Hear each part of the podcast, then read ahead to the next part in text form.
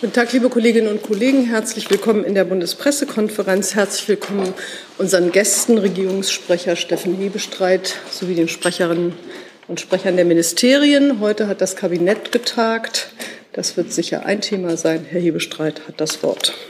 Ja, auch schönen guten Tag von mir. Bevor wir zum Bericht aus dem Kabinett kommen, den Sie wie gewöhnlich für den Mittwoch erwarten dürfen, habe ich zunächst einen Kondolenz auszurichten. In Afghanistan hat ein schweres Erdbeben viele hundert Menschen in den Tod gerissen und viele weitere schwer verletzt. Die Bundesregierung spricht dem afghanischen Volk ihr tiefes Mitgefühl aus. Unsere Gedanken sind bei den Angehörigen der Opfer und bei den vielen Verletzten. Die Auswirkungen dieser Naturkatastrophe waren auch im Nachbarland Pakistan deutlich zu spüren. Auswirkungen dort sind doch sind noch nicht vollständig bekannt. Wir hoffen, dass möglichst wenig Menschen zu Schaden gekommen sind. Es geht nun darum, den Afghaninnen und Afghanen schnell Hilfe zu leisten. Die Bundesregierung wird im Rahmen der humanitären Unterstützung für Afghanistan, die Deutschland auch nach der Machtübernahme der Taliban leistet, dazu beitragen. Soweit dazu. Und dann komme ich zum doch recht knappen Bericht aus dem Kabinett heute. Ähm, das Kabinett hat heute den Bundesbericht Forschung und Innovation 2022 beschlossen. Der Bericht informiert alle zwei Jahre umfassend über die Forschungs- und Innovationspolitik von Bund und Ländern. Im, Im, Ergebnis stellt der Bericht Folgendes fest. Deutschland verfügt über ein leistungsfähiges Forschungs- und Innovationssystem, das sich in der Covid-19-Pandemie bewährt hat, beispielsweise durch die Entwicklung von Impfstoffen und Nachweisverfahren. Staat, Wirtschaft und Hochschulen haben 2020 nach vorläufigen Berechnungen zusammen insgesamt 105,9 Milliarden Euro in Forschung und Entwicklung investiert. Das spricht, entspricht einem Anteil von 3,14 Prozent an der deutschen Wirtschaftsleistung. Allerdings ist es ein Rückgang von 3,8 Prozent aufgrund der Auswirkungen, die auf die Pandemie zurückzuführen sind. Trotz der extremen Herausforderungen im Corona-Jahr 2020 ist die Zahl der in Forschung und Entwicklung beschäftigten Personen weitestgehend konstant geblieben. Die Bundesregierung hält weiter Kurs auf das Ziel, bis 2025 gemeinsam mit der Wirtschaft und den Ländern 3,5 Prozent der Bruttoinlandsproduktion in Forschung und Entwicklung zu investieren. Der Bericht gibt auch einen Ausblick auf kommende Herausforderungen für die Forschungs- und Innovationspolitik. Genannt seien Angesichts des russischen Angriffskrieges auf die Ukraine steht die EU mit ihren Partnern vor der Aufgabe, die internationalen Beziehungen neu zu justieren und dabei Abhängigkeiten zu reduzieren. Es gilt insbesondere, die technologische und digitale Souveränität zu sichern sowie Forschung und Investitionen im Bereich der sich rasant entwickelnden Schlüsseltechnologien, zum Beispiel im Energiebereich, aber auch bei der Cybersicherheit, zu stärken. In Hinblick auf den Klimawandel ist eine tiefgreifende Transformation von Wirtschaft und Gesellschaft erforderlich. Dazu braucht es neue sowie auch disruptive Innovationen. Deutschland bietet Forschenden in Wissenschaft und Wirtschaft einen einzigartigen Raum zur Entfaltung und Entwicklung neuer Ideen. Die Bundesregierung wird darauf aufbauen und den Aufbruch in ein Transformationsjahrzehnt einleiten. Beispielsweise mit der Zukunftsstrategie Forschung und Innovation. Sie soll den veränderten Anforderungen an Staat, Politik und Verwaltung gerecht werden, die mit den aktuellen Krisen und notwendigen Transformationsprozessen einhergehen. Der Bericht wird nun an Bundestag und Bundesrat geleitet. Dann habe ich noch etwas nachzuholen, denn gestern hat im Umlaufverfahren die Bundesregierung schon eine, äh, eine Formulierungshilfe für ein Gesetz zur Beschleunigung von Beschaffungsmaßnahmen für die Bundeswehr beschlossen. Damit die Bundeswehr angesichts der veränderten sicherheitspolitischen Bedrohungslage in Europa ihre Aufgaben auch künftig erfüllen kann, ist diese Formulierungshilfe auf den Weg gebracht worden. Der Beschluss wurde nicht heute im Kabinett, sondern gestern im Umlaufverfahren getroffen, damit er auch gestern bereits in den Fraktionen behandelt werden konnte. Er ermöglicht es der Bundeswehr für einen beschränkten Zeitraum vergaberechtliche Erleichterungen zur Beschleunigung der Vergabe und Nachprüfung öffentlicher Aufträge anzuwenden. Auch sollen Kooperationsprogramme mit anderen Mitgliedstaaten der EU vereinfacht genutzt werden können. Der Entwurf steht in unmittelbarem Zusammenhang mit dem russischen Angriffskrieg auf die Ukraine, in dessen Folge Bundestag und Bundesrat, wie Sie alle wissen, der Errichtung eines Sondervermögens Bundeswehr von 100 Milliarden Euro zugestimmt haben. Jetzt bin ich aber durch. Vielen Dank, Herr Hebestreit. Hier ist Tyler, hier kommt die Werbung. Für uns selbst. Kommerzfreier Journalismus seit 2013 nur möglich durch deine Unterstützung. Schau in die Infos wie. Äh, dann bleiben wir gleich bei dem äh, zuletzt genannten Thema Beschaffung Bundeswehr. Gibt es dazu Fragen? Herr Rinke. Gar keine inhaltliche, sondern eine formelle Frage. Ähm, es gibt ein bisschen Kritik aus dem Parlament, dass die Bundesregierung jetzt zunehmend Formulierungshilfen einreicht, weil das ein anderes Verfahren ermöglicht. Ähm, sehen Sie das auch als generellen Trend und äh, wollen Sie die Zahl dieses Weges wieder zurückschrauben? Grundsätzlich ist diese Bundesregierung bestrebt, an den ordentlichen Verfahren festzuhalten und auch möglichst wenig dieser fristverkürzenden ähm, Anträge zu stellen. Gleichwohl gerade mit Blick auf äh, die Aktualität, die russische Angriffskrieg und unsere Reaktion darauf bedürfen, ähm, ist ab und zu eine Eilbedürftigkeit auch gut zu begründen. Aber ich glaube, es geht an alle Häuser auch, die ordentlichen Verfahren regelhaft einzuhalten. Darf ich kurz nachfragen? Äh, sehr oft wirkt sich das ja zumindest in der Vergangenheit auf die Qualität aus äh, dieser Gesetzesinitiativen. Ähm, sehen Sie die gefährdet? Ich mache mir Ihre Prämisse nicht zu eigen, Herr Rinke, und insofern sehe ich sie auch nicht gefährdet. Gut, jetzt sind wir noch so bei Bundeswehr. Ich warte das auf, auf Sicherheitslage. Frau Audino, Sie hatten, glaube ich, auch eine Frage zur russischen Sicherheitslage. Ich sehe den Weiß. Jetzt. Ja, ja, aber es gibt so ein paar Weiße. Den richtigen Weißen kriegen. Also, äh, wie schätzt die Bundesregierung die aktuellen Spannungen ähm, zwischen Russland und Litauen ein? Und gibt es was zu befürchten?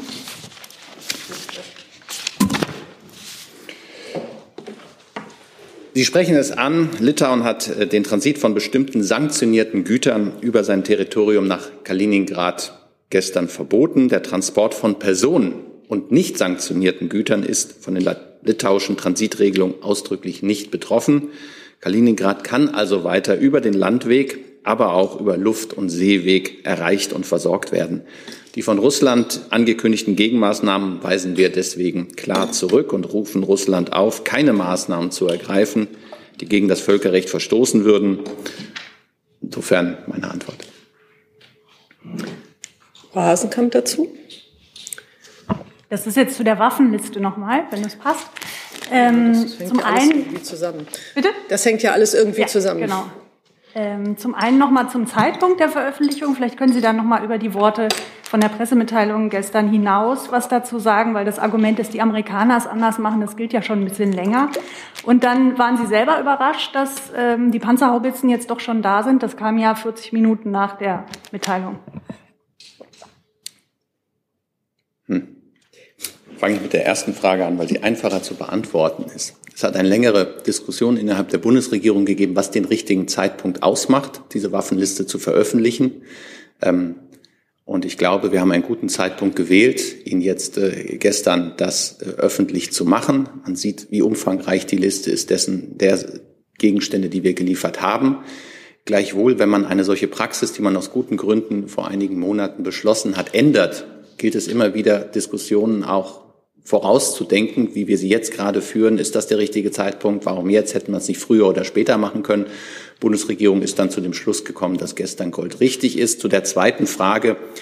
Ähm, ich habe das hier, glaube ich, vor zehn Tagen ausgeführt, wie zurückhaltend wir sein, gerne sind, über konkrete ähm, Lieferzeitpunkte zu berichten, weil sich dafür Rückschlüsse auch für Lieferwege und künftige Lieferungen ähm, ergeben könnten. Nachdem die ukrainische Seite das allerdings gestern ähm, publik gemacht hatte, haben wir gesagt, und das haben Sie sicherlich auch gemerkt, haben wir am frühen Abend die Liste dann auch insoweit angepasst, dass die Panzerhaubitzen von wird geliefert zu sind geliefert gewechselt sind. Und so werden wir es auch in Zukunft halten. In der Regel kann ich Ihnen aber nicht versprechen, dass das am gleichen Tag oder wenige Stunden später passiert. Aber wir wollen das so aktuell wie möglich halten. Es bleibt aber dabei, bei dem, was ich vor zehn Tagen gesagt habe. Da sind wichtige Sicherheitsfragen mit zu eruieren und deswegen sind wir an gewissen Stellen, können wir nicht immer das sagen, was wir genau wissen. Aber dann ist es künftig auch so, wenn wir die Liste angucken, dass es sein kann, dass Sachen doch schon geliefert sind, die da noch unter in Vorbereitung stehen. Das stimmt, allerdings auch da wieder einschränkend, ähm, das wird laufend aktualisiert, also das wird dann nicht Monate dauern, bis wir ähm, das bekannt geben, aber es kann einige Tage Verzug schon einberechnet werden. Dann habe ich Herrn Rinke als Nächsten zu dem Thema. Ja, ich muss nochmal zurückkommen auf Kaliningrad. Ähm, jetzt hatte der Bundeskanzler Litauen ja gerade äh, verstärkte militärische Unterstützung angeboten. Äh, deswegen nochmal den Zusammenhang, nachdem das ja gerade ähm, beschlossen wurde und der Kanzler auch gestern nochmal betont hat, dass diese Brigade, die zur Verfügung steht, im Konfliktfall sofort einsetzbar ist. Ähm, ob es bei Ihnen Befürchtungen gibt in der Bundesregierung, dass die Bundeswehr jetzt in diesen Streit zwischen Litauen und Russland einbezogen wird? Die Brigade, die Sie angesprochen haben, ist Teil der Bemühungen des NATO-Bündnisses, die Ostflanke zu stärken ähm, und insbesondere den Sicherheitsbedürfnissen der baltischen Länder, aber auch anderer Länder in Osteuropa Rechnung zu tragen. Und äh, da ich ja schon anfangs gesagt habe, dass Litauen im Rahmen der europäischen Möglichkeiten agiert und es keinen Grund gibt aus unserer Sicht, dass Russland darauf in irgendeiner Weise aggressiv reagieren sollte, sehen wir die Gefahr im Augenblick nicht. Klar ist, dass die Bundeswehr zu ihren Zusagen steht und ähm, auch in Litauen ihre Präsenz halten wird.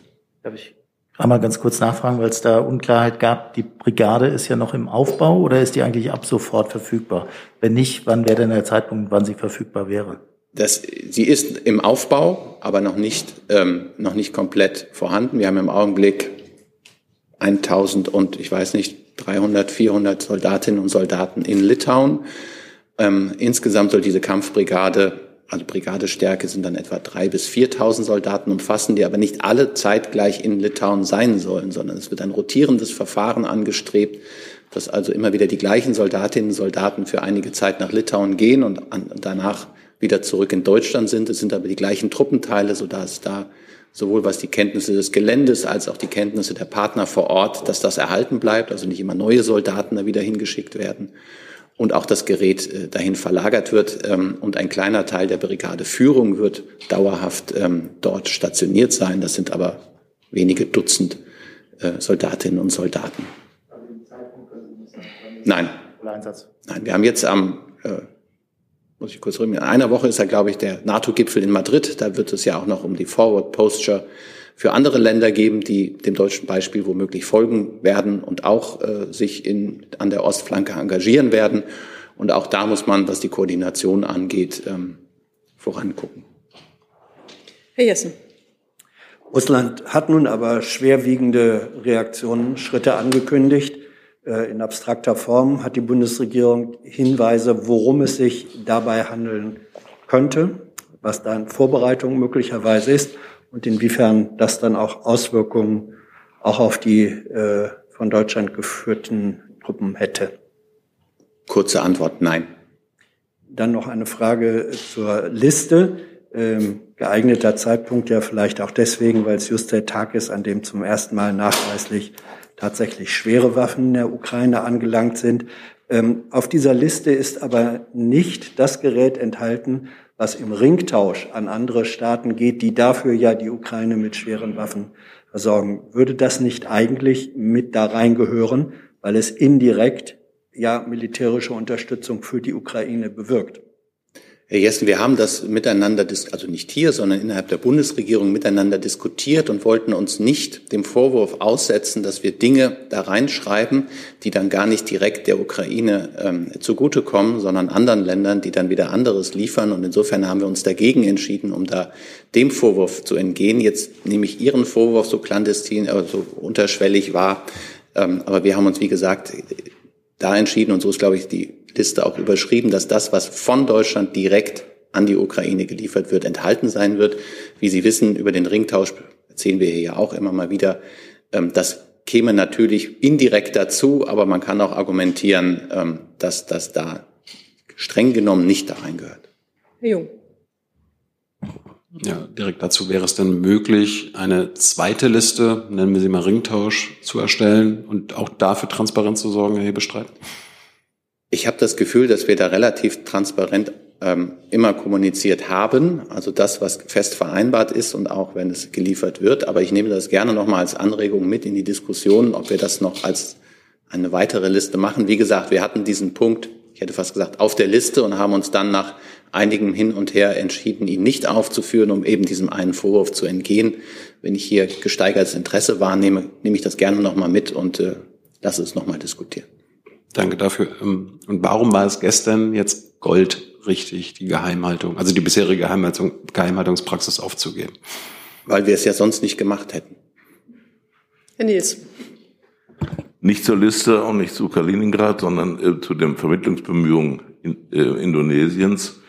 Äh, wie wird der, wo auch immer, im Kanzleramt oder im AHA, bewertet oder gewichtet, äh, gerade angesichts der ja relativ neutralen äh, Haltung Indonesiens, indonesischen Regierung gegenüber beiden, also Russland wie Ukraine, nicht festgelegt? Ähm, oder sagen Sie pragmatisch, gut, wenn überhaupt mal wieder außer über Waffen auch über Verhandlungsmöglichkeiten, über Einigungsmöglichkeiten, Konsensideen geredet wird? Grundsätzlich begrüßt die Bundesregierung alle Bestrebungen, die ernsthaft eine Lösung dieses Konfliktes anstreben. Indonesien als G20-Vorsitzland hatte natürlich eine herausgehobene Rolle. Ähm, und ansonsten muss man sehen, es fehlt im Augenblick nicht unbedingt an Gesprächskanälen. Allerdings fehlt es im Augenblick an Einigungswünschen seitens Russland auf alle Fälle. Ich glaube, das Thema können wir jetzt abschließen. Dann rufe ich nochmal den. Sie haben jetzt noch eine Frage dazu? Ukraine, ja. Herr Hebeschreib, würde die Bundesregierung sagen, dass diese jetzt transparente Waffenliste dem Geist des Bundestagsbeschlusses entspricht? Das steht mir nicht an, das zu bewerten. Das müsste der Deutsche Bundestag für sich entscheiden.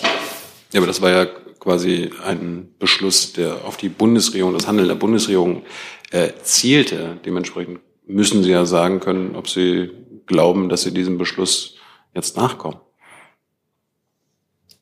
Da, da müsste ich mich jetzt schlau machen, weil ich den Beschluss des Bundestages so genau nicht parat habe, ob es darum ging, ähm, Transparenz, was wirklich geliefert wurde, herzustellen. Ähm, wenn es da enthalten sein sollte, hypothetisch, dann ähm, ist da, glaube ich, seit gestern ähm, Klarheit geschaffen. Sie haben auch jetzt noch eine Frage zum Thema Russland-Ukraine? Können Sie vielleicht das Mikrofon vor sich nehmen? Das äh, geht sonst kaputt, wenn man das dem Hals umdreht. Danke. Bojan Panczewski vom Wall Street Journal. Äh, meine Frage wäre, auf der Liste steht auch äh, Ersatzteile für MiG-29. Äh, Könnten Sie vielleicht ein bisschen mehr darüber äh, erzählen, was das für Teile sind, äh, wie viele und, und so weiter? Nein, also ich hätte fast gesagt, ich habe mir immer geschworen, dass ich nie sage, vielen Dank für die Frage. Insofern sage ich vielen Dank für die Frage, weil sie mir die Gelegenheit gibt, klarzumachen, dass über das hinaus, was wir auf dieser Liste stehen haben, wir keine Angaben machen müssen. Auch die Transparenz hat dann seine Grenzen. Wir wechseln jetzt das Thema. Ich rufe nochmal die Kabinettsthemen auf. Gibt es zum Forschungsbericht Fragen? Zum Forschungsbericht? Mhm. Ja, in der Tat ähm, beinhaltet die Diskussion eigentlich äh, auch das äh, Wissenschaftszeitvertragsgesetz, äh, das da eine Rolle gespielt. Das wird ja zum Beispiel von der Initiative Ich bin Hanna kritisiert, weil ein Großteil der an äh, wissenschaftlichen Einrichtungen abgeschlossenen Verträge relativ kurzfristig laufen. Gibt es da Reformbedarf? Das war nicht Thema des Forschungsberichtes und das war auch nicht Thema heute im Kabinett. Ähm, ist das Forschungsministerium anwesend und hätte eine Position dazu, weil es ja dann doch letztlich in den Kontext gehört. Also im Prinzip sind alle anwesend bis heute, bis auf das Bauministerium, das sich entschuldigt hat, weil es äh, parallel bei einem Branchentermin ist.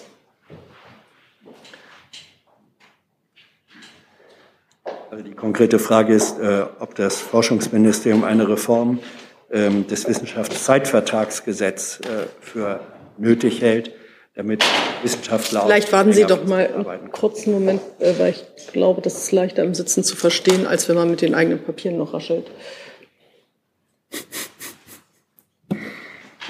Ja, Frage angekommen oder soll ich sie nochmal wiederholen? Gerne. Es wäre nett, wenn Sie nochmal die ja, Frage. Hält das Forschungsministerium eine, eine Reform des Wissenschaftszeitvertragsgesetzes für nötig. Es wird ja zum Beispiel von der Initiative junger Wissenschaftlerinnen, ich bin Hanna und anderen kritisiert, dass relativ viele Verträge nur kurze Laufzeit haben und sowohl für die wissenschaftliche Arbeit als auch äh, für die Karriereentwicklung und Existenzsicherung ist das nicht förderlich. Ja, herzlichen Dank für die Frage. Dem Bundesministerium für Bildung und Forschung äh, sind gute Arbeitsbedingungen in der Wissenschaft sehr wichtig. Ähm, wir haben ja die Novelle des Wissenschaftszeitvertragesgesetzes, auf das Sie ansprechen, aus dem Jahr 2016 ähm, evaluieren lassen. Die Evaluierung, das Ergebnis ist übergeben worden. Und wir werden das mit allen, also die Erkenntnisse mit allen relevanten Beteiligten diskutieren und dann erforderliche Maßnahmen ergreifen gemeinsam. Das ist das, was ich an dieser Stelle sagen kann. Also wenn ich noch Nachfrage äh, konkretisieren darf, ähm, die Evaluation der Zahlen für 2020 hat ja ergeben, dass äh, die Hälfte der abgeschlossenen Verträge, ähm, Forschungsverträge, kürzere Laufzeit als ein Jahr hat. Äh, und mit, mit wachsender, zunehmender Kürze-Tendenz sozusagen, etwas unpräzise ausgedrückt. Ist das äh, ein Anlass zu sagen, wir müssen da andere Strukturen schaffen? Die Ministerin hat sich ja auch dazu selbst geäußert und hat gesagt, es gäbe noch Verbesserungsbedarf und hat gesagt, es gäbe noch zu viele Befristungen. Insofern wird von unserer Seite ähm, gesehen, dass es notwendig ist zu handeln und das werden wir jetzt erstmal besprechen und uns austauschen mit allen mit Beteiligten und Betroffenen sozusagen und dann einen guten Weg zu finden. Herr Jung? Mit welchen Ideen werden Sie denn da reingehen? Also Ihr Ministerium? Ich, da, da würde ich den jetzt Gesprächen jetzt nicht vorgreifen. Ähm, die Wie gesagt, darauf hat sich die, dazu hat sich die Ministerin geäußert. Dem habe ich jetzt an dieser Stelle nichts hinzuzufügen. Als wir damals, im, damals würde ich, das stimmt jetzt nicht, im, im Mai hat sie sich dazu zum Beispiel geäußert im Interview. Ähm, ein Punkt war aus ihrer Sicht zu sagen, es gibt noch zu viele Befristungen, aber da bitte ich um Verständnis, dass wir tatsächlich äh, das besprechen mit denjenigen, die dann auch die, die Umsetzung im Wesentlichen, also Länder Hochschulen, ähm, die dann da, da tätig werden.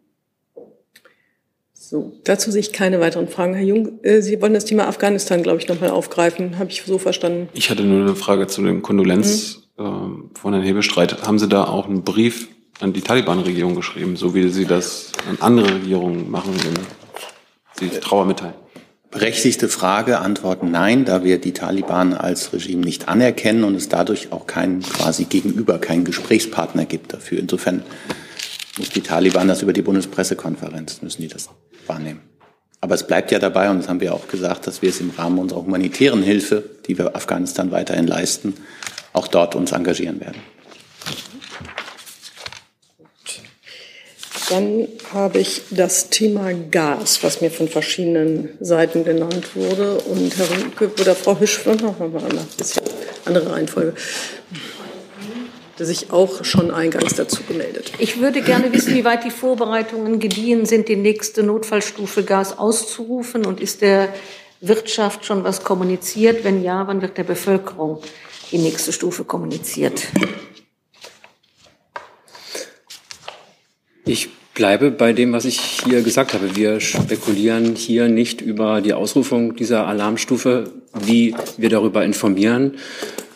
Das erfolgt laut Notfallplan Gas mit einer Pressemitteilung, wenn das der Fall ist. Und selbstverständlich werden in diesem Zuge äh, der Ausrufung dann eben auch die Unternehmen informiert. Ähm, vor allen Dingen ähm, werden alle Unternehmen informiert, die davon zuerst betroffen sind. Ähm, die einzelnen äh, wichtigen Gasmarktakteure selber werden in die Lage versetzt, alle auch äh, entsprechend zu, zu, kommunizieren, abgestimmt zu kommunizieren. Ähm, die Länder werden informiert, wenn so eine Alarmstufe ausgelöst wird. Also selbstverständlich ähm, wird es ein, um, würde es einen umfangreichen äh, Informationsfluss geben. Das ist notwendig. Ähm, das sind Abläufe, die zum Beispiel bei der damaligen Gasmangellageübung der Lükex durchtrainiert worden sind und dann im Notfall hoffentlich eben dann auch ähm, entsprechend funktionieren. Ansonsten kann ich nur darauf verweisen, der Minister hat ja gestern beim Tag der Industrie nochmal den Ernst der Lage unterstrichen und ähm, vor den Unternehmen und Unternehmerinnen und ähm, selbstverständlich äh, müssen wir alle Möglichkeiten und auch jeden Zeitpunkt, der da in Frage kommt, durchdenken. Nachfrage. Deswegen ja die Frage, weil Ihr Minister die Dringlichkeit und die Problemlage gestern so klar beschrieben hat. Äh, wirklich nochmal, sind Sie in den Vorbereitungen? Steht da sowas unmittelbar bevor?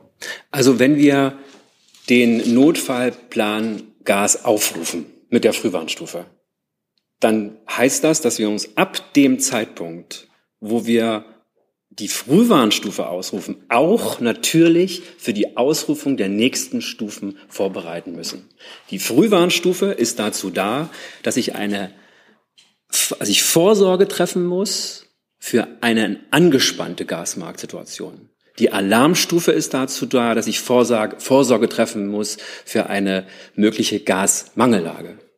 Und deswegen Nochmal ein Hinweis darauf, sobald der Notfallplan ausgerufen wird, bereitet man sich auf alle Stufen vor. Aber man ruft sie dann aus, wenn die Lage es eben wirklich ergibt.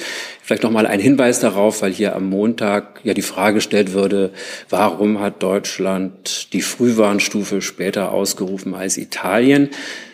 Es haben jetzt mehrere europäische Länder, ich glaube Schweden zum Beispiel, Dänemark dazu, die haben jetzt die Frühwarnstufe ausgerufen. Also auch da nochmal der Hinweis, da kann man nicht so einfach so einen Vergleich ziehen. Äh, der eine macht es früher, der andere macht es später und dann ist man einfach zu spät. Nein, das hängt immer von der jeweiligen Betroffenheit der Situation und eben von mehreren Faktoren ab. Nicht alleine vom Zufluss von Gas aus Russland. Es sind eine Menge anderer Abwägungen eben auch zu treffen. Herr Rinke und dann Herr Fiedler. Ich muss nochmal zu dem Ablauf fragen, Herr Haufe, damit es da keine Missverständnisse gibt. Ja. Wenn Sie beschließen, dass die zweite Stufe gezündet wird äh, oder ausgerufen wird, das ist eine tagesaktuelle Entscheidung oder wird das am Vortag getroffen? Und ist es möglich, dass man so einer Entwicklung schon fünf oder zehn Tage voraussehen kann? Letzte Frage, nein. Sie werden nicht sagen können, in zehn Tagen rufen wir die Alarmstufe raus, sondern es ist ja eine tagesaktuelle Beobachtung und Bewertung in der Frühwarnstufe vorgesehen, so wie wir es durch die Bundesnetzagentur ausführen lassen, so wie Sie es jeden Tag lesen können im Lagebericht. Und anhand dieser Lagebeschreibung wird dann immer wieder abgewogen, wäre es sinnvoll, einen Schritt weiter zu gehen, heute Abend oder morgen früh oder im Laufe des Tages das ist wirklich äh, absolut von der Lage abhängig und auch ähm, wie gerade die Situation insgesamt am Gasmarkt äh, zu sehen ist. Ähm, ja, und wir müssen, ich habe es ja gerade gesagt, ähm, Vorsorge von Anfang an für alle Stufen treffen. Und das haben, haben wir ja auch unterschiedlich hier dargelegt, wie wir das tun. Nachfrage. Darf ich noch eine kurze Nachfrage stellen zu einem anderen Aspekt dieses Plans, weil es auch da Unklarheiten gibt, was eigentlich die Ausrufung der zweiten Stufe bedeutet. Also können ab dem Zeitpunkt alle Preise, also Weltmarktpreise, die jetzt äh, Erzeuger oder Händlerfirmen haben, an die Endkunden weitergegeben werden oder gibt es da Einschränkungen? Also der eine Unterschied zwischen Frühwarnstufe und Alarmstufe ist die äh, noch engere Überwachung des ähm, gesamten ähm, Gasflusses, des Gasmarktes, der Versorgungslage, zum Beispiel noch eine engere Abstimmung mit der Europäischen Union, innerhalb der Europäischen Union, mit den Mitgliedsländern, Mitgliedsländern und der Kommission, ähm, aber auch hier selbst in Deutschland. Und äh, einen anderen Unterschied, den haben Sie gerade angesprochen, wäre also die Frage, inwieweit können dann eben ähm, Kosten der ähm, Gasversorger weitergegeben werden. Das ist eine Frage, die sich dann stellt. Und die muss man dann, wenn die Alarmstufe ausgelöst wird, tatsächlich, äh, ja, da muss man ran an diese Frage, die muss man beantworten. Aber das ist nicht so, dass der Auto, es gibt keinen Automatismus. Vielleicht wollen Sie darauf ja. hinaus. Das ist vermute ich die Intention Ihrer Frage. Es ist nicht so, dass die Alarmstufe ist ausgelöst und ab dann sofort können alle Unternehmen ihre Zusatzkosten auf die Verbraucher übertragen. So ist es nicht. Dafür muss dann eine Regelung getroffen werden. Das ähm, notwendige Gesetz dafür ist das ähm, langer Satz, äh, nee, langes Wort, äh, Ersatzkraftwerke Bereithaltungsgesetz ähm, und, und falsch das Energiesicherheitsgesetz, Entschuldigung, die Novelle des Energiesicherheitsgesetzes. Ähm, das bietet die Grundlage für diesen Mechanismus, aber es gibt keinen Automatismus. Herr Viehweger. Ähm, in diesem Zusammenhang wollte ich äh, fragen, ähm, Minister Lindner hat angeregt, noch einmal neu über das Thema der Atomenergie nachzudenken. Und nachdem ja Minister Habeck gestern diese Dringlichkeit des Themas Gas nochmal angesprochen hat. Wird es eine erneute Prüfung des Themas Atomenergie in der Regierung geben? Hat wurde das heute vielleicht auch besprochen, nachdem es da ja unterschiedliche Hinweise gab, unter anderem ja auch auf das Papier aus dem März, das BU natürlich gerne auch, ja. Das äh, BMU ist schon in den Startlöchern. Genau, ich glaube, der Kollege wird dazu auch gleich äh, beitragen. Ich kann erst einmal einführen, sagen, dass ähm, Bundesminister Habeck äh, gestern beim Tag der Industrie auch danach natürlich gefragt wurde und nochmal darauf hingewiesen hat, dass er ähm, die Situation, in die wir bezüglich der Sicherheitsüberprüfung kommen würden, ähm, als nicht verantwortlich ähm, einschätzt. Er hat gesagt, ähm, er kann es nicht und er wird es nicht verantworten, eine Hochrisikotechnologie weiter am Netz zu lassen, deren grundlegende Sicherheitsüberprüfung 13 Jahre äh, nicht erfolgt ist. Und dann vielleicht noch mal ein Punkt, weil sich die Diskussion hier etwas entfernt von der Problembeschreibung. Wir haben ein Problem bei der Bereitstellung von Wärme, wenn wir weniger Gas haben, nicht wirklich von Strom. Ähm, Atomkraftwerke liefern keine Wärme, Atomkraftwerke liefern Strom, permanent. Und deswegen ähm, leistet Atomkraft in dieser Situation, wo wir Gas einsparen müssen, ähm, wo wir ähm, vor allen Dingen eben Gas für die Wärmeversorgung sichern müssen und einsparen müssen, äh, gar keinen Beitrag. Das vielleicht einmal mal zur, äh, zur Grundproblematik. Und dann noch ein weiterer Punkt, den ich einbringen gerne würde, ist ähm, der, ähm, die Perspektive der Energiewende. Weil wenn wir jetzt Atomkraftwerke länger laufen lassen, dann werden wir das sicherlich nicht nur zwei, drei Monate machen, bei dem Aufwand, den wir da treiben müssten.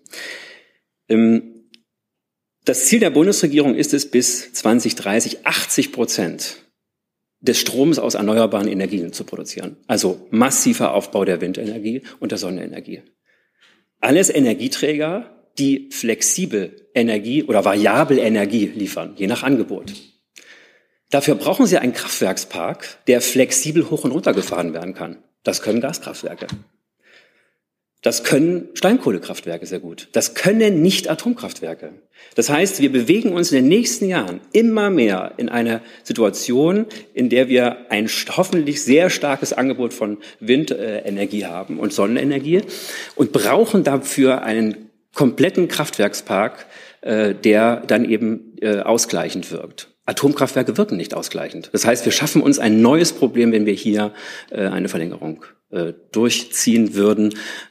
Die anderen ähm, Gründe, die wir angegeben haben, haben wir hinlänglich erläutert. Und die haben sich in der Betrachtung nicht geändert. Und ich glaube, ähm, der Bundeskanzler hat das entsprechend auch so unterstrichen. Das Umweltministerium. Sie hatten gesagt, ähm, dass eine abermalige Überprüfung im Raum steht. Dazu ist mir nichts bekannt. Das ähm, ist sicherlich auch aufgrund des, des letzten Prüfermerks einfach auch nicht erforderlich, weil die Situation sich nicht verändert hat. Ich würde vielleicht noch ergänzen zu dem, was Herr Haufe gesagt hat. Ähm, mit Blick auf den Atomausstieg in diesem Jahr, 31.12.2022, ähm, ist die turnusgemäße Sicherheitsüberprüfung, die wirklich sehr, sehr lange dauert, sehr umfassend ist, damit man eben nicht überrascht wird von etwas, was man vorher eben nicht gesehen hat. Also man möchte eben nicht in die Situation kommen und sagen, ähm, tja, hätten wir mal.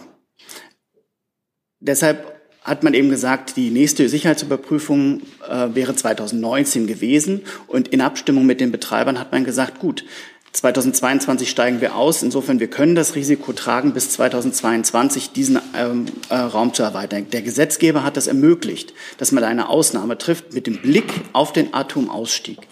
Das heißt, die Betreiber haben auch signalisiert, wenn man jetzt über dieses Datum hinausgehen würde, dann würden sie das Risiko nicht tragen.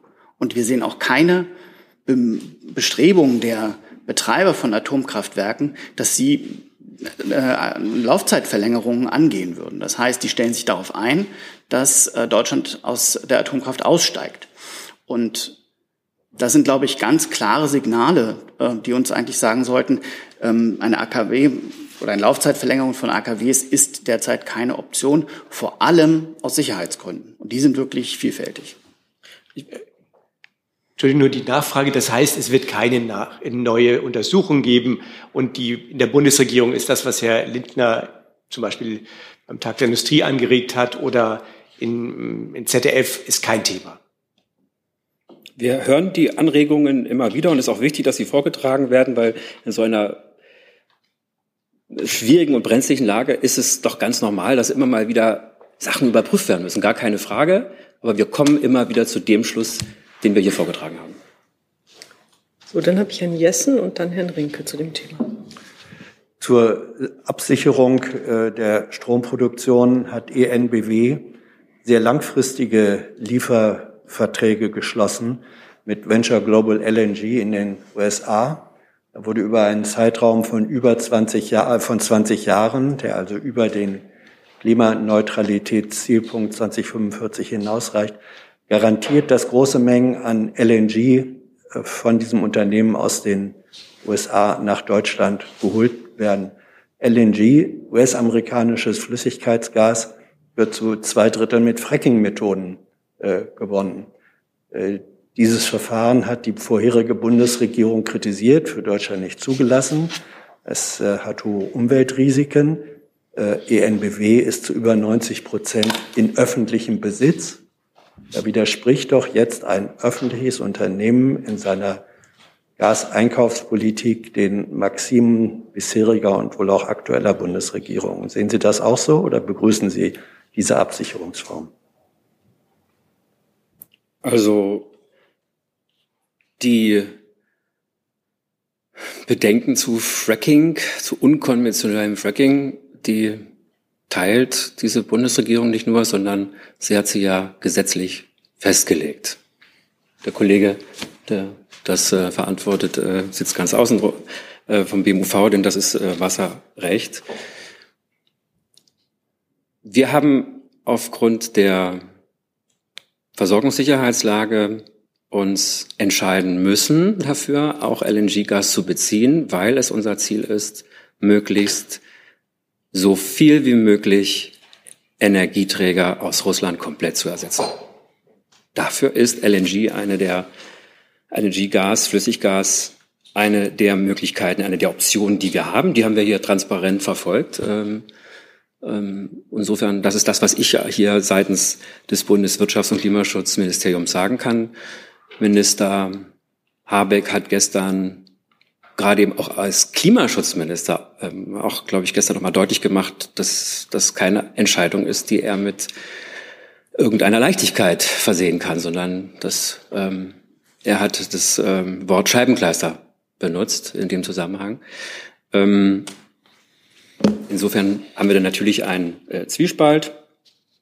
Und deshalb ist es wichtig, dass wir wenn wir auf der einen Seite weiter fossile Energieträger einsetzen müssen, äh, mehr denn je dafür tun müssen, auf der anderen Seite diese Energieträger früher als gedacht wieder ersetzen. Darf ich, äh, Entschuldigung, äh, diese Lieferverträge beginnen in vier Jahren. Es handelt sich also jetzt nicht um kurzfristig zeitnah anstehende Sachen und sie gehen über 20 Jahre. Das heißt, und das ist Fakt, und es handelt sich um amerikanisches Flüssig, US-amerikanisches Flüssiggas. Es gibt LNG aus anderen Regionen der Welt, das nicht mit Fracking äh, gewonnen wird. Praktisch unterstützt die öffentliche Hand damit sehr langfristig äh, Fracking-Gasgewinnung. Und das würde ich gerne, warum macht, warum stimmt die Bundesregierung dem zu oder kritisiert sie diese langfristige de facto Unterstützung von Fracking in den USA? Also erstmal kann ich hier nicht die Entscheidung eines Unternehmens, die ich auch gar nicht kenne, kommentieren. Das wissen Sie, dass wir aus äh, der Praxis dieses Ministeriums keine Unternehmensentscheidung kommentieren. Fracking-Gas kommt auch nicht nur äh, aus der USA, es kommt aus verschiedenen Ländern. Ähm, ich habe Ihnen äh, die Position zum in, zum unkonventionellen Fracking, das ist ja das problematische Fracking, ähm, das Schiefergas-Fracking ähm, hier dargestellt. Äh, in Deutschland ist dieses nicht ähm, erlaubt und nur unter sehr strengen Möglichkeiten explorativ für Forschungszwecken zum Ausloten der Technik möglich, auch im Sinne der Technologiefreiheit. Ähm, ich denke, das Unternehmen, das kann ich zumindest sagen, kennt die Klimaneutralitätsstrategie Deutschlands. Das heißt, bis 2045 will Deutschland klimaneutral werden. Ich denke, das Unternehmen kennt das, was der Minister sagt. Wir wollen so früh wie möglich den, die Gasbrücke verlassen. Und ich glaube, das Unternehmen weiß, dass es eben in den nächsten 10, 15 Jahren sehr stark darum gehen wird, ähm, weniger, deutlich weniger Gas ähm, zu ähm, benutzen. Und, ähm, und es weiß sicherlich auch, inwieweit sich der, die CO2-Zertifikatepreise äh, entwickeln. Das sind alles Dinge, die sind bekannt. Ich habe jetzt noch Herrn Rinke und Herrn Jung kurz avisiert dazu und dann verlassen wir das Thema, weil ich noch weitere Themen hier auf meiner Liste habe.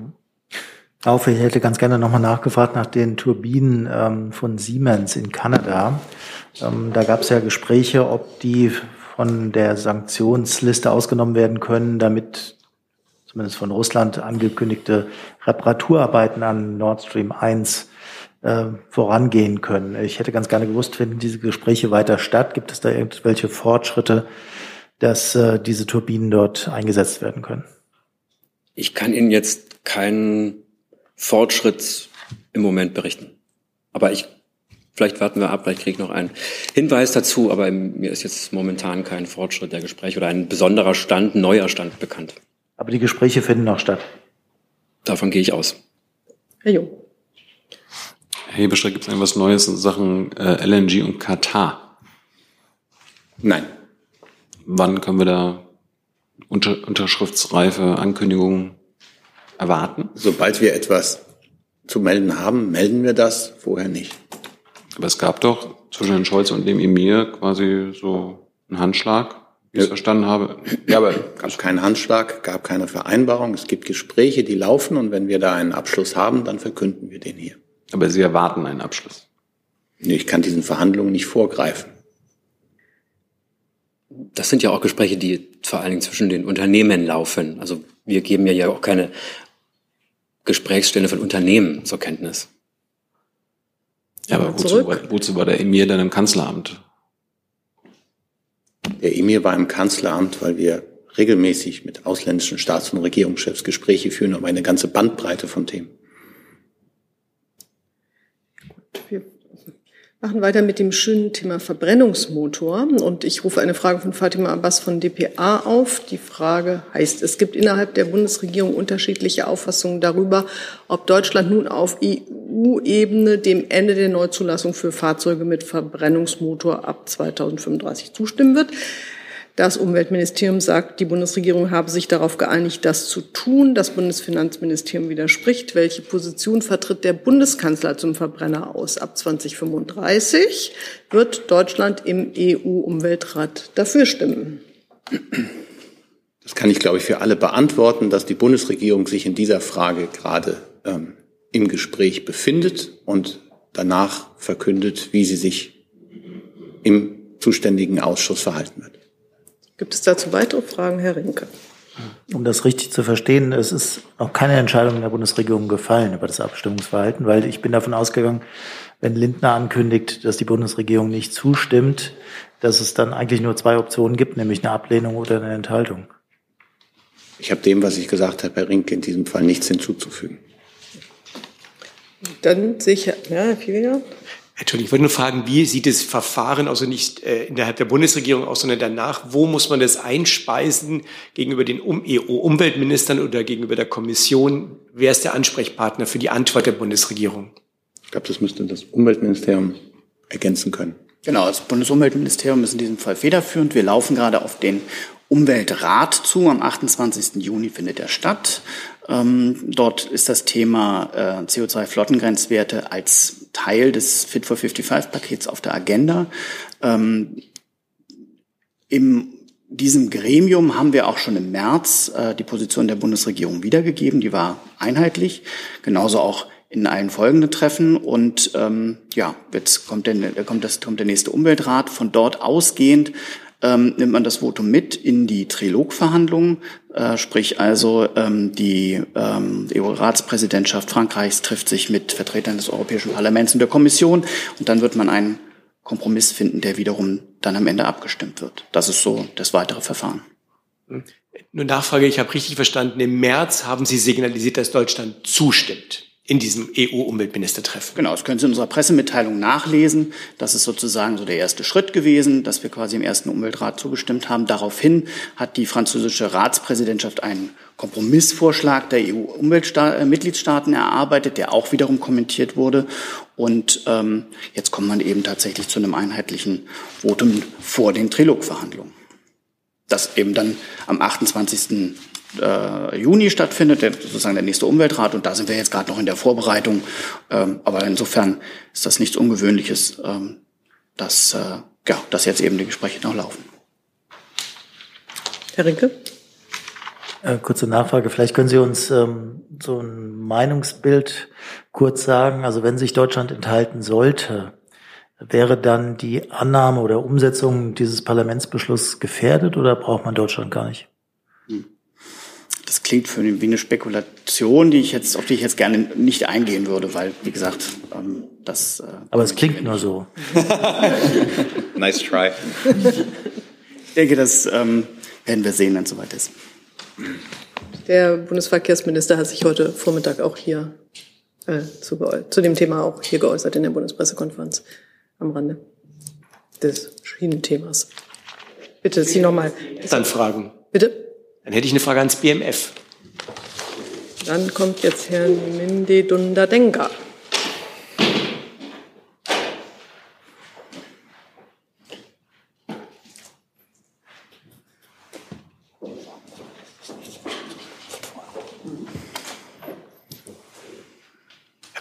Ja, meine Frage wäre, nachdem wir gerade gehört haben, dass es im März noch eine einheitliche Position der Bundesregierung gab, ähm, was jetzt die Gründe sind, dass es jetzt offensichtlich unterschiedliche Positionen innerhalb der Bundesregierung gibt, die ja durch das BMF vertreten werden in diesem Fall. Vielen Dank. Äh, die Kollegen haben sich ja schon äh, eingehend äh, hierzu geäußert. Ich kann hier nur auf die Äußerung des Ministers verweisen, ähm, der sich auch zu Ihrer Frage ähm, eingelassen hat. Mehr habe ich dem nicht hinzuzufügen. Die Worte des Ministers stehen für sich.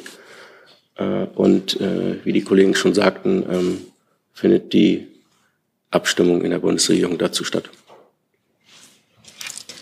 Ich glaube, wir können das Thema jetzt verlassen, wenn ich so guck, sehe, was mir gegenüber sitzt. Ähm, ich habe noch eine Frage. Ja, was, keine Hände mehr. ähm, ich habe noch eine Frage, die sich äh, aufs Kabinett bezieht oder äh, indirekt aufs Kabinett bezieht. Es geht um die Besetzung, Nachbesetzung des Sachverständigenrates für Wirtschaft. Ähm, der, äh, Kollege Julian Olk vom Handelsblatt fragt, ähm, ob Martin Werding ähm, in den Rat berufen wurde. Er ist vom Arbeitgeberverband vorgeschlagen worden. Ähm, und sofern das heute nicht der Fall war, wann ist das geplant?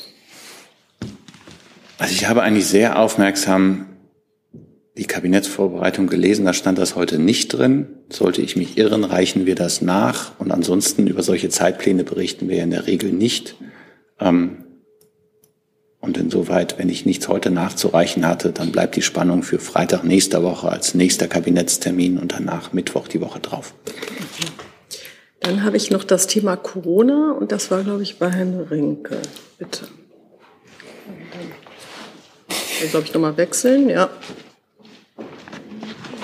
Vielleicht kann ich äh, noch eine Frage an das Außenministerium loswerden, solange Sie wechseln. Ähm, es geht um die Konferenz für Ernährungssicherheit und Sabine Dahlhausen von Kyoto News fragt, ob Sie etwas zu den Teilnehmern sagen können. Ja, ich kann zum einen noch mal darauf verweisen, dass äh, wir diese Konferenz ja äh, gemeinsam äh, mit äh, zwei weiteren Ressorts ausrichten und äh, da am Montag ja schon ähm, zu berichtet hatten. Was die äh, Teilnehmer angeht, kann ich sagen, dass zur Konferenz Ministerinnen und Minister der G7-Länder und der wichtigsten Geberstaaten eingeladen sind. Hinzu kommen Vertreter und Vertreterinnen der am stärksten betroffenen Länder und natürlich Vertreterinnen und Vertreter der Vereinten Nationen und der Zivilgesellschaft. Dankeschön dazu. Und jetzt kommen wir zur ja, Frage ans Gesundheitsministerium, Herr Gülder. Ähm, es geht um die Bürgertests. Äh, da scheint es in der Ampelkoalition Diskussionen zu geben, wie nach dem 30. Juni weiter verfahren wird.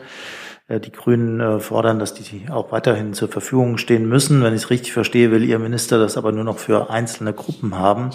Ähm, Hat es da neue Entscheidungen oder Korrekturen gegeben? Was genau ist nach dem 30.06. noch verfügbar?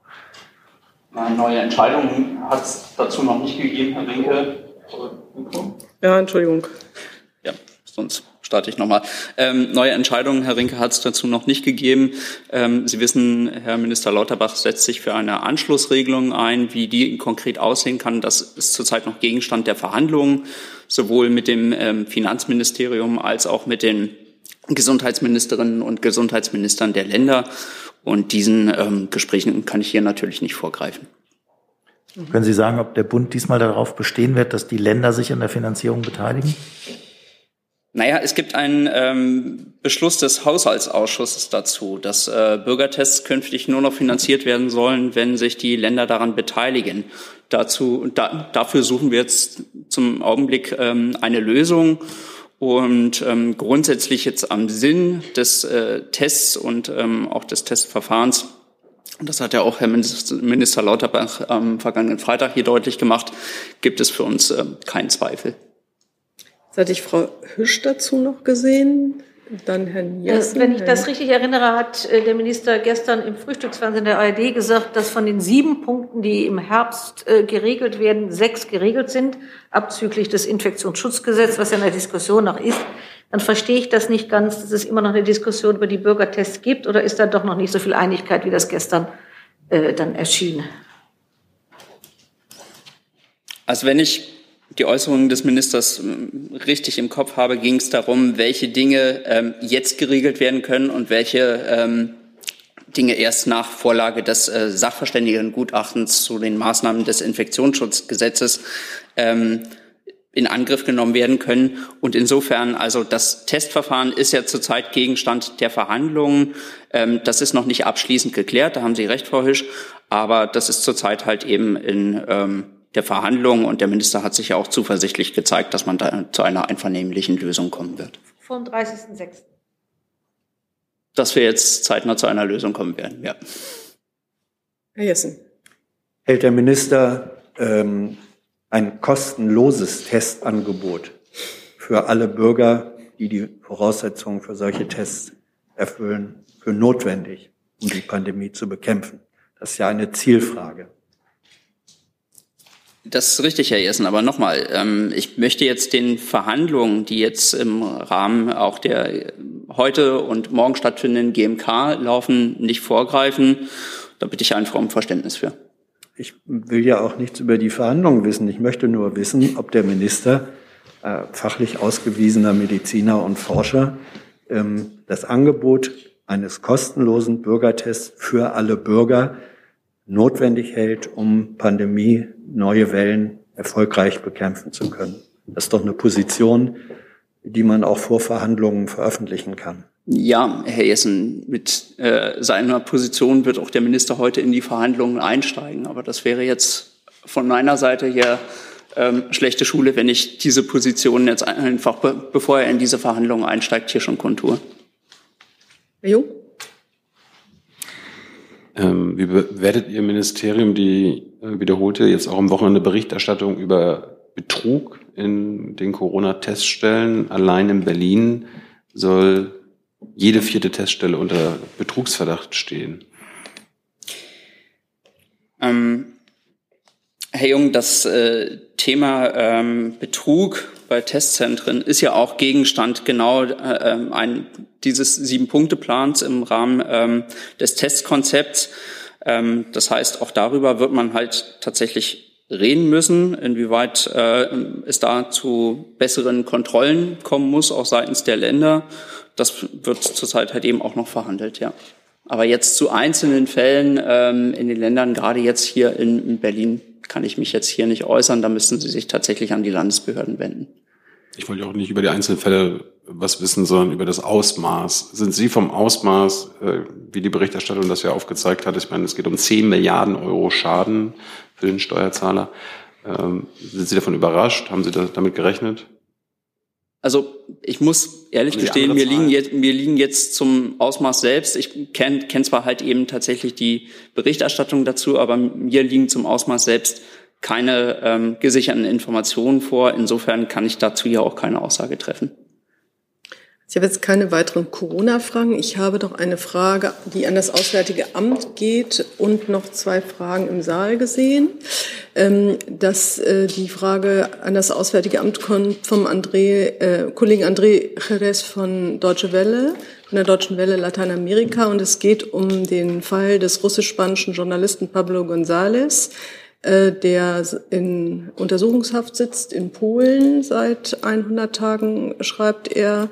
Die polnischen Behörden werfen ihm Spionage für Russland vor, haben aber bisher keine Beweise vorgelegt. Er fragt, ob der Bundesregierung dieser Fall bekannt ist und wenn ja, welche Position sie dazu haben. Soweit ich weiß, haben wir dazu in der vergangenen Woche schon nachgeliefert. Er, also er hatte vorher geschrieben, das habe ich jetzt mal weggelassen, dass er dazu gefragt hat, aber dass es keine Antwort gab. Dann forsche ich nochmal nach. Aber, ja, vielleicht forscht er auch nochmal nach und dann kommt vielleicht was dabei raus. Herr Nils hat das Wort. Ja, nochmal zur Kabinettssitzung. Da ich äh, bis heute keine verfolgen konnte, weiß ich nicht, wo, was da manchmal am Rande möglicherweise erörtert wird. Meine Frage, äh, tauchte da äh, so etwas auf, das Thema Facetten einer Führungsrolle die gestern der SPD-Vorsitzende auf der Tiergartenkonferenz doch in epischer Breite dargelegt hat und auch sehr präzise? Oder spielt das da aus welchen Gründen auch immer wirklich überhaupt keine Rolle? Das war heute nicht Thema in der Kabinettssitzung. Du sag mal, Kira, ganz unter uns, du bist die Jüngste hier? Ja. Warum arbeitest du hier eigentlich? Na, weil wir das beste Journalismusformat in Deutschland sind und weil hier keine Werbung läuft. Und woher kommt die Kohle für dein Gehalt? Per Banküberweisung oder PayPal von den Leuten, die uns zuschauen oder zu hören. Wie das geht? Seht ihr in der Podcast-Beschreibung. Hausenkamp? Mit einem anderen Thema? Äh, ans Verteidigungsministerium oder vielleicht auch an Frau Sasse. Es geht nochmal um Mali und die Hubschrauber.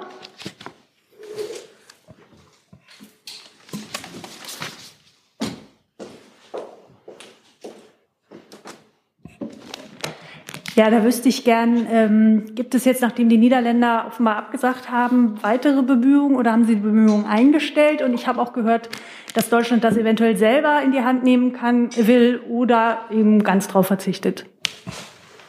Ja, Frau Hasenkamp, vielen Dank für die Frage. Ähm, die, ähm, wir sind natürlich in den Abstimmungen mit der NATO und ähm, vor allen Dingen dort müssten Sie natürlich die Frage hinrichten, denn äh, der ähm, Nee, Habe ich jetzt falsch verstanden? NATO-Einsatz. Nee, nee, es geht, es geht um das Mandat für Mali.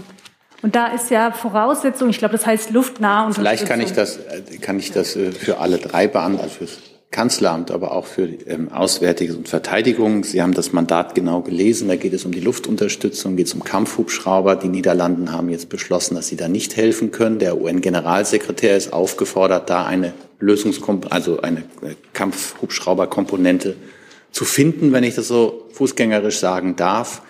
Ähm, und das ist die Voraussetzung, dass der Einsatz äh, Deutschlands verlängert werden kann. Das steht klar im Mandat drin. Diese Gespräche laufen. Äh, da müssten Sie sich dann nicht an die NATO, aber an, den, an die Vereinten Nationen wenden. Ähm, und äh, was Sie gefragt haben zum Thema die deutsche Beteiligung. Deutschland hat klar gemacht, dass sie diese Kampfhubschrauberkomponente nicht stellen kann, mangels ähm, Gerät. Und es geht auch auf keinen Fall ohne irgendwelche Kampfhubschrauber. So steht es, so ist es, so sagen uns das die Fachleute und so steht es auch eindeutig im Mandatstext der Bundesregierung drin. Ich sehe einen vorgerückten äh, Uhrzeiger und sehe auch keine weiteren Fragen. Das ist noch mein letzter Versuch, aber das scheint so zu sein. Dann danke ich allen herzlich, die gekommen sind, Fragen gestellt haben und Fragen beantwortet haben und schließe die Pressekonferenz. Ich hoffe, den anderen auch. I'm thinking.